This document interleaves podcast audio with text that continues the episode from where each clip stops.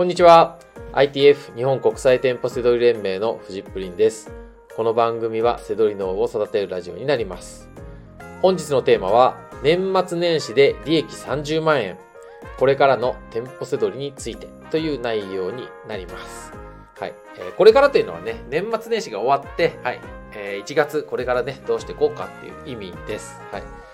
えー、っとですね、えー、ITF 生副業会社員セドリ経験が2年ぐらいですかね。はい。もうゼロから IT で始めて。はい。えー、みずちゃんって言うんですけど、何回か、あの、ブログの方とかにも登場してるんですけど、はい。7日間のね、あのー、結果報告をしてくれました。トータルで仕入れた金額が約40万円、43万円で利益が30万円ということでね、あのすごくね、立派な、はい、えー、結果ですよね。はい。まあでも、せっかく、あの、これ公表していいっていうふうにね、本人の許可もらって、で、すごいね、みずちゃんって豆で、あの、分析するんですよ。ちゃんと管理していて。で、それをちょっと見せてくれたので、はい、報告したいなと思います。えー、っとね、12月28日、えー、仕事帰りに、えー、仕入れたそうです。仕入れた金額が、えー、約3万円利益が2万5千円ということで、いいですよね。でね、あの、仕入れた数とかも言ってくれてるので、ざっくり言いますね。えー、15種類の商品を、えー、トータル30、31個仕入れたそうです。だから1個あたりの仕入れが1500円ぐらい。うん。で、あの、粗利がね、にえー、2万5000円ってことでいいですよね。はい。次がね、29日。えー、っと、近場の、なんかどっか、あの、中部地方に住んでるんですけど、えー、どっか遠征したそうですね。で、まあ遠征って言っても日帰りでね、行ける、ちょっと遠征したって感じで。で、仕入れが6万4千円で、粗利が3万8千円。えー、仕入れた商品が30種類で、仕入れた数は54個ということで、えー、だいたい1500円ぐらいです。仕入れが1000円ちょっとか。1000円ちょっとですね。はい。これもいいですね。はい。で30日。えー、これも近場の遠征。仕入れた金額が14万円。で、粗利が10万円ということで、10万7000円の粗利ってことで。これね、10万超えね、嬉しい。年末っぽくていいですね。で、えー、26種類の商品を51個仕入れたそうです。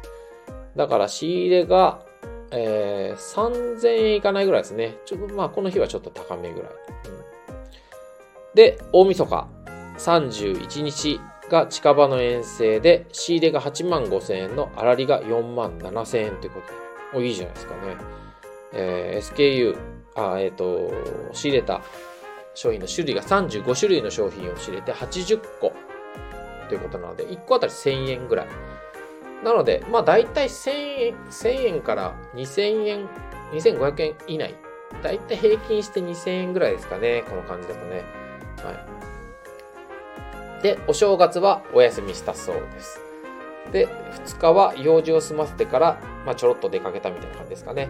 えー、仕入れが8000円で、利益が9万円、あ、9000円ってことですね。はい。えー、10種類の商品を仕入れて、えー、14個仕入れたそうですね。これはだからまあ、もっと安い、すごい安いですね。1個あたり600円ぐらいかな。はいえー、次が、えー、3日。はい。えー、これも近場の遠征をしたそうです。はい。えー、仕入れた金額が4万3000円。で、粗利が2万7000円ということで。これもいいですよね。はい。えー、20種類の商品を仕入れて42個仕入れたそうです。やっぱり仕入れた金額は1個あたり1000円ぐらいですよね。全然いい、ね、いいっすね。いい感じ。で、4日、はい、今回の報告の最後、えー、近場の遠征ということで、仕入れた金額が6万2千円、粗利が4万円ということで、はい、えー、仕入れた商品、えー、種類が33個、えー、数が70個ということで、これが1000円、えっ、ー、と、6万2千円の仕入れだから、70個仕入れだから1000円いかないぐらいですよね。900円ぐらいですかね。はい。ということで、えー、トータル169種類の商品、えー、仕入れた数は342個。仕入れた金額は43万4222円。粗利が29万6148円ということで、素晴らしいですね。はい。えー、なんかね、あの、やっぱり、あの、めちゃくちゃ嬉しいですよね。こう、いい報告をもらったりとかするとね。はい。えー、なので。で、えっ、ー、と、年末年始は、えー、時間をかけずにね、こう熱量の高いところを行くのがいいんですよ。はい。こういうセールとか、あのー、まあ、閉店セールとか、あ、回転セールに近いですよね。はい。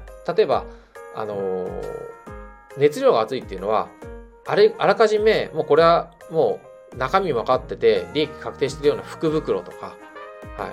その、あとはなんか、えー、お正月のセールの商品とか、そういうこう、おこの季節やってるねっていう、そういうところをね、あの、パンポンポンポン回るっていうね、もうスピード感があるといいなと思います。